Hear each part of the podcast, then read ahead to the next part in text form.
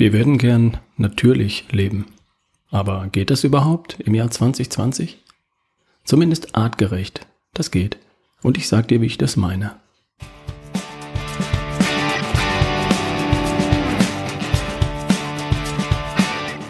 Du hörst die Folge 232 von Erschaffe die beste Version von dir. Hier ist wieder Ralf Bohlmann, Referent und Speaker für Gesundheit und Performance.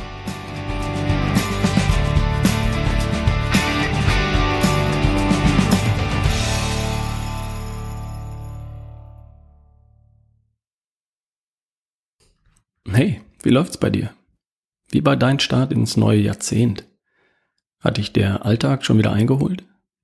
Die meisten hat er sich ja längst eingeholt und dagegen spricht ja auch nichts. Vielleicht hast du ja eine neue, bessere Gewohnheit in deinen neuen Alltag hinübergerettet. Bei mir hat das bis jetzt geklappt und es fühlt sich echt gut an. In der ersten Januarwoche war ich für ein paar Tage in der Ketose. Kleiner Reset für den Stoffwechsel. Und jetzt fühle ich mich wieder aufgeladen. Ich esse aktuell erst gegen 11 Uhr was. Und da ich derzeit nicht für einen Wettkampf trainiere, kann ich mir das leisten. Im Moment fühle ich mich super damit. Abendessen gegen 19 Uhr und dann 16 Stunden keine Nahrung. Bis um 11 Uhr dann am nächsten Tag. Mal sehen. Übrigens, unser Körper mag Veränderungen. Bei der Ernährung, auch beim Sport. Mach mal was anders. Immer mal wieder. Du kannst auch jetzt noch mal was anderes machen. Einfach mal so. Die Folge von heute kommt ein paar Tage später, weil ich gerade mit Hochdruck an einem super spannenden neuen Podcast arbeite. Keine Sorge, diesen Podcast wird es weiterhin geben. Ich bleib dir treu. Versprochen. Und vermutlich um den 1. Februar 2020 startet noch ein weiterer Podcast. Und das wird ein Knüller. Es geht natürlich wieder um Gesundheit. Es hat natürlich was mit der besten Version von dir zu tun. Nur anders. Und wenn du das Thema hier und meine Stimme magst, dann wirst du auch den neuen Podcast lieben. Und außerdem bereite ich gerade einige Veranstaltungen vor, bei denen ich als Referent auftrete. Zum Beispiel in ein paar Tagen bei der Kickoff-Veranstaltung eines Hamburger Unternehmens. Und ein paar Tage später habe ich zwei Veranstaltungen in Süddeutschland. Zum Beispiel beim Jahresauftakt eines Unternehmens in München. Da darf ich dann jeweils das Thema Gesundheit übernehmen und die Mitarbeiter und Führungskräfte fit machen für gesundes Arbeiten, gesundes Führen und für ein gesundes, glückliches Leben. Ich freue mich sehr darauf. Zum Thema von heute. Es geht um den Begriff natürlich. Ich verwende den ja auch. Aber was ist das eigentlich? Ich denke, jeder hat da seine eigene Vorstellung davon, was natürlich ist und was nicht. Lass mich heute einfach mal ein paar Gedanken dazu teilen. Was ist natürlich? Der Begriff ist nicht geschützt und nicht definiert. Und wir verwenden ihn in allen möglichen Kontexten. Wir sprechen von natürlicher Ernährung, natürlichen Lebensmitteln, natürlichen Inhaltsstoffen. Und genauso sprechen wir von natürlichem Verhalten. Wir verhalten uns natürlich oder gekünstelt. Thomas Müller hat ein ziemlich natürliches Auftreten, würde ich sagen. Lukas Podolski wohl auch. Karl Lagerfeld oder Klaus Kinski? Die hatten das wohl eher nicht, oder? Aber lassen wir diesen Teil, natürliches Auftreten, das lassen wir hier mal weg. Mir geht es um etwas anderes. Mir geht es eher um natürliche Umgebung, oder natürlich leben. Der Begriff natürlich ist für die meisten von uns positiv besetzt. Natur ist gut. Also ist auch Natürlichkeit gut. Aha. Und damit das Natürliche so positiv rüberkommt, braucht es natürlich auch den Gegenpol. Der ist dann natürlich eher negativ besetzt. Was wäre das? Das Unnatürliche oder das Künstliche. Das ist natürlich schlecht oder negativ. Ach so, ich habe mir gestern auf Arte eine Dokumentation angeschaut. Da ging es um Wildtiere, die zum Beispiel in den bayerischen Alpen noch, nicht mehr oder inzwischen wieder vorkommen. Gämsen, Rotwild, der Wolf.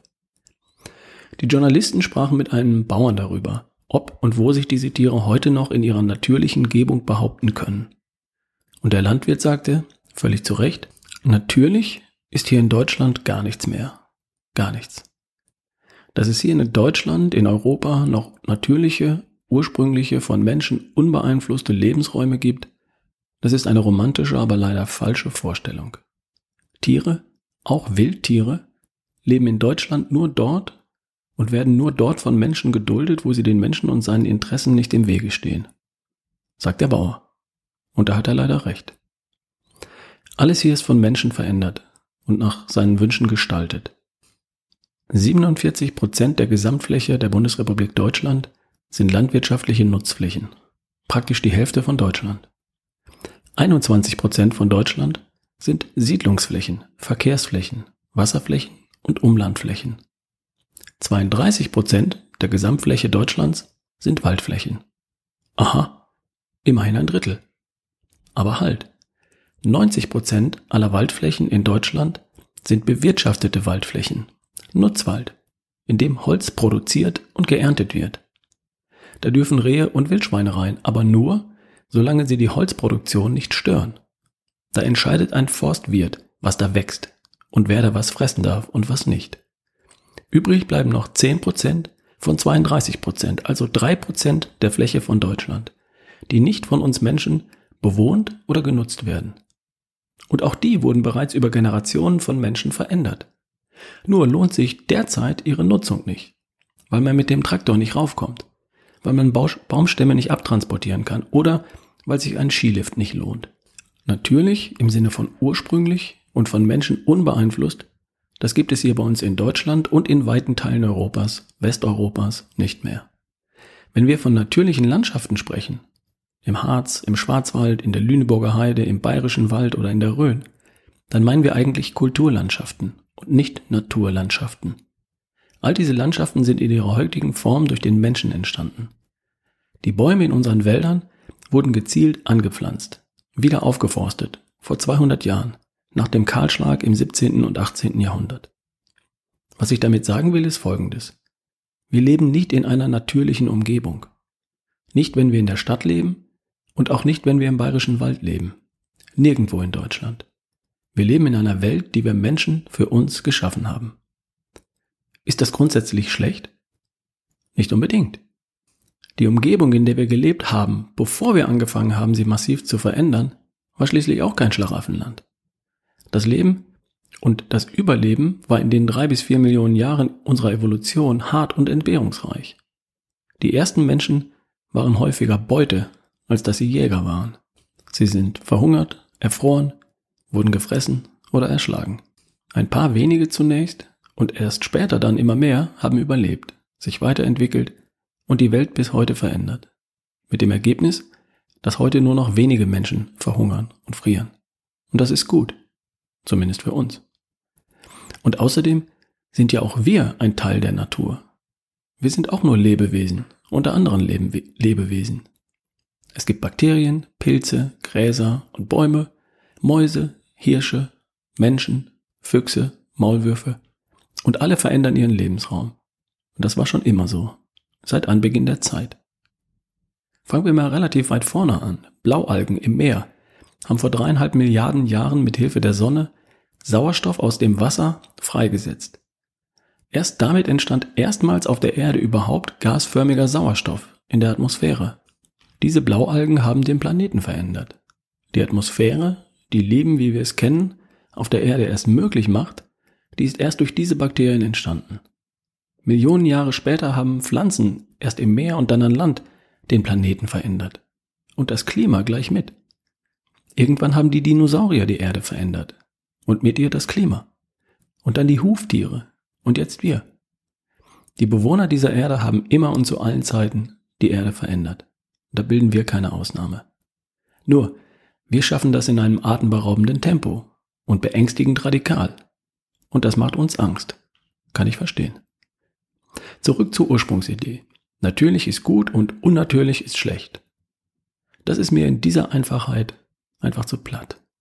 Ich verwende den Begriff schon auch und noch lieber mag ich einen anderen Begriff. Ich spreche gern von artgerecht.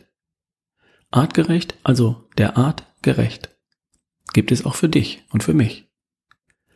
Artgerechte Haltung heißt, ein Lebewesen so zu halten, dass es gesund aufwächst und gesund lebt.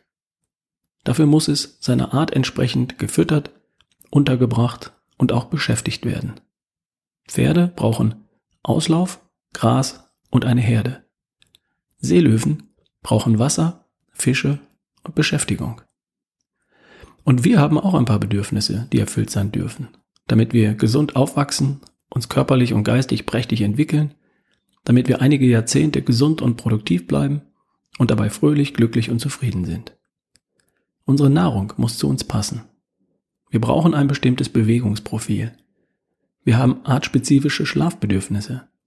Wir brauchen Ansprache und Anregung und den Wechsel von Anspannung und Entspannung. Und als soziale Wesen brauchen wir soziale Kontakte. Die Umgebung, in der wir leben, ist längst nicht mehr natürlich im Sinne von ursprünglich. Das ist einfach so. Und das ist auch nicht nötig, weil wir selbstverständlich auch heute im Jahr 2020 artgerecht leben können. Unserer Art gerecht. Das kriegen wir hin, indem wir eine natürliche Lebensweise und eine natürliche Umgebung simulieren, wenn du so willst. Wir treiben Sport und verschaffen uns künstlich Bewegung, obwohl wir sie heute nicht mehr zum Überleben brauchen. Wir üben Entspannungstechniken, um den Wechsel von Anspannung und Entspannung hinzubekommen. Wir pflegen soziale Kontakte, weil wir das brauchen und weil kaum noch irgendwo drei oder vier Generationen unter einem Dach leben und die Geschwister in der Höhle nebenan. Wir gehen ins Theater, ins Kino, ins Museum oder ins Internet, um uns geistige Anregungen zu holen. Und wir ergänzen unsere Nahrung mit Vitaminen und Co. Weil einiges davon in den Lebensmitteln heute nicht mehr so reichlich zu finden ist, wie wir das brauchen würden, um gesund, fit und gut drauf zu sein. Das ist vielleicht nicht romantisch. Und es funktioniert. Ich glaube, wir haben das Recht, ein gesundes, glückliches und erfülltes Leben anzustreben. Und dazu gehört für mich definitiv auch Eigenverantwortung. Ich darf mich schlau machen und darf mich darum kümmern, aktiv, um mich. Also dafür sorgen, dass ich selbst artgerecht lebe, dass ich meinen Körper mit allem versorge, was er an Nahrung, Bewegung und Schlaf braucht. Und ich darf gefälligst weglassen oder einschränken, was ihm schadet. Ich darf mich um meine Beziehung und um mein Seelenheil kümmern. Und darum die Welt ein klitzekleines bisschen zu bereichern. Das wäre dann das Sahnehäubchen. Und dann passiert es. Ein glückliches und erfülltes Leben. Auch in unserer von Menschen geschaffenen Welt im Jahr 2020 und darüber hinaus. Draußen in der Natur zu sein, ist wunderschön. Auch wenn es eine Natur ist, die wir verändert haben. So wie Dinosaurier und die Blaualgen vor uns. Ich wünsche dir eine artgerechte Woche mit allem, was du brauchst für die nächste beste Version von dir. Die kerngesunde, topfitte, voller Energie und Lebensfreude. Liebe Grüße, dein Ralf Bohlmann.